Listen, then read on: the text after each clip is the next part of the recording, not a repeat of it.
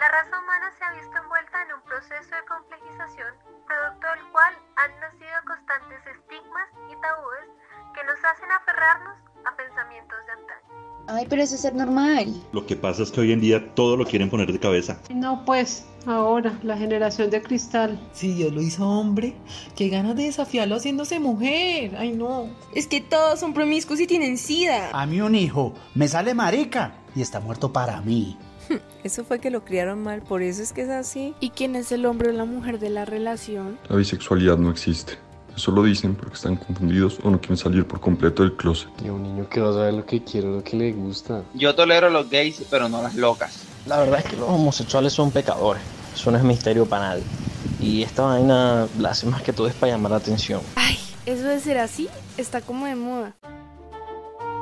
En respuesta a esto, hemos creado esta sección para que nos acompañes a desmitificar todas aquellas conductas, emociones, sentimientos y o pensamientos que se tienen sobre la comunidad LGTBIQ. Hola, hola, un gran saludo para todos. Mi nombre es Nicole y me encuentro de nuevo con mi compañera Alejandra. Hola, ¿cómo están? Esperamos se encuentren bien el día de hoy. Esta es nuestra sesión número 30 de nuestro programa Dejemos la Maricada, un espacio que abrimos para poder darle visibilidad y educar a las personas. En esta oportunidad, nuestra temática es sobre la comunidad LGTBIQ. Así es, Nicole. Hoy hablaremos sobre los prejuicios en salud mental que giran en torno a esta comunidad. Y adicional a eso, tendremos tres invitadas muy especiales quienes nos van a instruir un poco sobre este tema y las polémicas que giran en torno a este. Y lo van a hacer desde una perspectiva psicológica. Ellas son las psicólogas clínicas Valentina Alfaro, Luna García y Leticia Dos Santos. Démosles la bienvenida. Pero antes de darle paso a nuestras invitadas, me parece importante hacer un repaso de conceptos que van a ser útiles para comprender los temas que vamos a discutir ya con las expertas un poco más adelante. Bueno, yo siento que en primer lugar es importante que tengamos clara la diferencia entre los términos de género y sexo. Alejandra, ¿cuáles consideras tú que son esas diferencias? Si mal no me equivoco, el sexo es determinado por la biología, es como esa etiqueta que tenemos desde que nacemos, mientras que el género es con lo que las personas nos sentimos identificadas, ¿verdad, Luna? Sí, Alejandra, claramente estás en lo correcto. Sin embargo, yo creo que vale la pena aclarar que el género es una construcción social y dentro de esta se espera cumplir con algunos comportamientos determinados. Perfecto. Incluso también siento que es importante como que aprendamos a diferenciar entre esos términos de identidad de género, identidad sexual y orientación sexual, que para muchos es casi lo mismo. ¿Podrían ayudarnos con esto? Claro que sí, Nicole, pues la diferencia es simple pero muy importante. Por un lado, la identidad de género es ese sentimiento íntimo de pertenecer a un sexo morfológico y social, y es preciso resaltar que la identidad de género se desarrolla durante los tres primeros años de vida, mientras que por otro lado la identidad sexual es el sentimiento íntimo de pertenecer física y psíquicamente a un sexo. Exacto, y aclarando que es orientación sexual, esta se entiende como la capacidad de cada persona de sentir una profunda atracción emocional, afectiva y sexual por personas de un género diferente al suyo, de su mismo género o de más de un género lo que conocemos como heterosexual, homosexual o bisexual, entre otros, por eso existe el acrónimo LGBTIQ. Muchas gracias. Claro que es importante diferenciar estos términos para adentrarnos al tema de hoy, que está dirigido especialmente a adultos jóvenes, ya que hoy pues hablaremos específicamente desde esos prejuicios que aún existen frente a la comunidad LGBTIQ, teniendo en cuenta que Colombia es un país conservador y culturalmente machista. Claro, y eso que gran parte de la comunidad religiosa hoy en día acepta a la comunidad LGTBIQ, pero todavía existen muchos sesgos al respecto, y esos sesgos parten de la religión. Exactamente, y es increíble, pero cierto que en la actualidad todavía hay gente que piensa que la homosexualidad, la bisexualidad y demás son trastornos mentales. Desafortunadamente sí. Eh, la idea de que, de que la homosexualidad es un trastorno mental todavía sigue en pie, incluso eh, muy fuertemente en algunas zonas de Colombia. Sin embargo, tenemos que tener en cuenta que esto ya está totalmente descartado desde el punto de vista psicológico. Eh, incluso hacían terapias con el fin de solucionar el problema. Eh, pues ya que por si no lo sabían, lamentablemente en, en 1920 la homosexualidad todavía era concebida como una psicopatología y pues esta era tratada con una vaina, una terapia muy famosa que se llama la terapia de conversión. Eh, y fue hasta 1973 que se suprimió esta categorización de la homosexualidad. Sin embargo, en la actualidad la transexualidad ocupa un puesto en la categoría de disforia de género dentro del DSM-5, que es el Manual Diagnóstico y Estadístico de los Trastornos Mentales, pero la comunidad trans está luchando para que se suprima esta categorización, junto con el apoyo de psicólogos y psiquiatras que aseguran no es una psicopatología. Sí, y retomando el tema de la terapia que nos contaba Luna, esta terapia también se dio a conocer con el nombre terapia reparativa, fundada por Joseph Nicolosi, quien fundó la primera asociación para terapia dirigida hacia homosexuales. Este fue un tratamiento que, según él, podía ayudar a superar los deseos homosexuales y reemplazarlos por deseos heterosexuales. Y como dato curioso, les digo que uno de cada cinco colombianos LGBTIQ han formado parte de terapias de conversión. Vaya, de verdad que es súper chocante escuchar esto. De hecho, recuerdo que el año pasado leí una noticia en Blue Radio en la cual alguien lideró una organización religiosa, la cual se llamaba Hope for Wholeness, con el fin de cambiar la sexualidad a través de un supuesto asesoramiento y de la religión. Y después de todo esto, él se declaró como homosexual. Sí, sí, em, él fue McCray Game e incluso él ya se encontraba casado y con hijos. Obviamente todo esto generó una polémica bastante grande. Así es, Luna. Además, se puede asegurar que la mayoría de personas homosexuales tienen vidas felices y exitosas. Sin embargo, algunas personas homosexuales o bisexuales pueden llegar a buscar un cambio en su orientación sexual por medio de terapia psicológica, pero esto suele por lo general suceder por presión familiar o de grupos religiosos. Y esto es lo que queremos que nuestros oyentes comprendan. La realidad es que la homosexualidad o bisexualidad no es una enfermedad. Esto quiere decir que no se necesita tratamiento, porque no puede cambiarse. Claramente no todas las personas gays, lesbianas y bisexuales buscan ayuda de profesionales de la salud mental con el deseo de cambiar su orientación sexual y hay que entender que este es un tema de educar para la vida, que inicia a temprana edad, pero que esto no quiere decir que los adultos no puedan aprender y modificar esas ideas que perjudican a otros. Tienes toda la razón, pues miren que en colegios y universidades de Colombia los jóvenes y adolescentes sienten temor por revelar su orientación sexual, porque son víctimas de bullying por homofobia, bifobia y transfobia por parte de sus profesores y hasta de los directivos de las instituciones. Sí, sí, lo jocoso o bueno, más bien lo triste de todo esto es que la solución para muchos colegios e incluso padres de familia, según una encuesta realizada por el espectador, es corregir al muchacho. Es decir, que em, eh, el muchacho es el que tiene que cambiar. O sea, no la sociedad se tiene que adaptar a él y no lo tienen que aceptar a él, sino él es el que tiene que cambiar. Em, por esto es que se ha visto que hay altos índices de silencio entre las víctimas. Entre el 59% de los episodios de acoso o ataques a la comunidad LGBTIQ, eh, pues los estudiantes nunca reportaron el incidente a los profesores y en el 60% de los casos tampoco lo hicieron con sus familiares por esto mismo. Bueno, eh, pero siento que no nos han hablado muy bien del tema de la homofobia, la transfobia y la bifobia. ¿Será que nos pueden hablar un poco más al respecto? Por supuesto, Nicole, estos términos indican un miedo irracional y rechazo que algunas personas tienen hacia los homosexuales. En este caso sería homofobia. Transfobia indicaría el mismo sentimiento hacia las personas trans y bifobia a las personas bisexuales. Este último incluso se da dentro de la misma comunidad.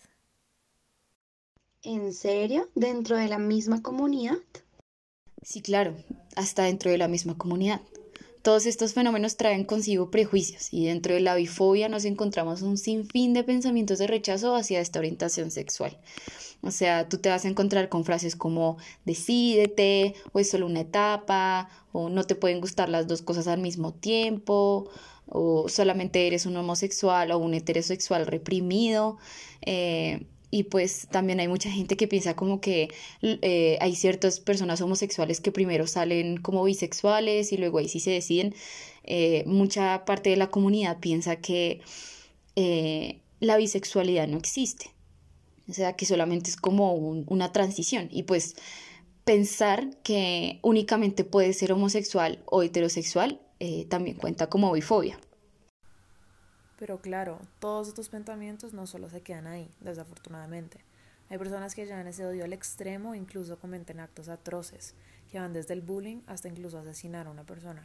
Claro, de hecho, hace un tiempo recuerdo de una noticia muy triste donde cuatro hombres agredieron terriblemente a tres mujeres transexuales. De verdad, esto es realmente indignante. En realidad, eso me recuerda también a un caso de dos jóvenes que fueron agredidos de forma física y verbal en el centro comercial andino por un hombre homofóbico. En realidad, de inmediato comenzó a tacharlos de enfermos, depravados, obscenos, pedófilos, violadores e incluso morbosos. Y al ver que ellos solamente se estaban dando una demostración de cariño, un abrazo, que se cogen la mano, un beso. Estas expresiones afectivas que comúnmente algunas personas homofóbicas solamente las aceptan por parte de parejas heterosexuales. ¿Y qué me dicen del indignante caso de Luis Álvarez? Claro que sí, el caso de un joven de 17 años quien perdió su brazo izquierdo por un corte con un machete producido por un agresor de su misma edad, en un total acto de homofobia, intolerancia e incluso irrespeto hacia la vida del otro. Y lastimosamente, el día 19 de este mes asesinaron a una mujer trans en Santa Marta. O sea, este tipo de noticias nos hacen dar cuenta de la vulnerabilidad social en la que viven las personas LGBTIQ.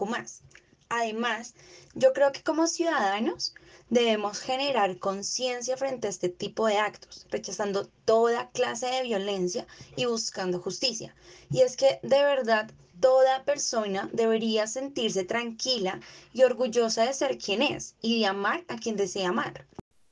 Efectivamente existen estos casos y muchos más de agresión y violencia hacia personas que pertenecen a esta comunidad y quiero contarles que estos casos nos introducen a los traumatismos o secuelas psicológicas que dejan las agresiones, el rechazo, los prejuicios y todo el sistema violento que culturalmente se ha construido y que hay que modificar para que estas personas vivan en plenitud y tranquilidad, sin temor de salir a las calles o ir al colegio o a la universidad o al trabajo y aún con más veras sin temor de aceptar su orientación sexual respetando igualitariamente sus derechos. Sí, totalmente de acuerdo contigo. Incluso como psicólogos clínicos podemos ayudar y creo que es algo que también nos compete demasiado. Eh, considero que es de suma importancia realizar un acompañamiento con cada una de estas personas y su proceso de aceptación. Además, para nadie es un secreto que, pues lastimosamente, pertenecer a la comunidad LGBTIQ aún es muy polémico y puede afectar la salud mental indiscutiblemente. Así es, Luna, las consecuencias de la violación a los derechos de la comunidad LGBTIQ afectan de manera individual y colectiva a la autoestima de las personas. Favorece la esperanza, provoca ansiedad, depresión, abuso de sustancia e incluso puede provocar el suicidio o riesgo suicida. ¿Y hay algo que los psicólogos clínicos pueden hacer para llevar un acompañamiento a las personas de la comunidad en su proceso? Eh, sí, claro, sí, claro. bueno, según un artículo de Ardila que se hizo en 2007, pues las personas con orientación sexual homosexual y pues este proceso también se llevaría a cabo como a todas las personas de la comunidad LGBTIQ pues viven su proceso de reconocimiento iniciando mm, con varias etapas, ¿sí? La primera eh, se llama el surgimiento. Y aquí es cuando la persona se considera a sí misma como diferente, o sea, tiende como a ocultarse, puede presentar sentimientos de alienación e incluso de depresión por esto mismo. Como segunda etapa tenemos a la identificación, que es en la que él o la adolescente se reconocen como homosexual y las fantasías sexuales tienden a realizarse. Como tercera etapa, asumir una identidad. Las personas se relacionan con personas de su misma orientación sexual y se crean redes de apoyo. La cuarta es la aceptación de la identidad. Eh, aquí la persona se reconoce a partir de la divulgación de su homosexualidad frente a las personas, compañeros de trabajo o personas cercanas. Esta es una fase muy importante. Y en la quinta tenemos a la consolidación, que es donde la persona homosexual se siente orgullosa de sí misma y demuestra autenticidad en su estilo de vida. Y, como sexta etapa, está la autoevaluación y apoyo a otros.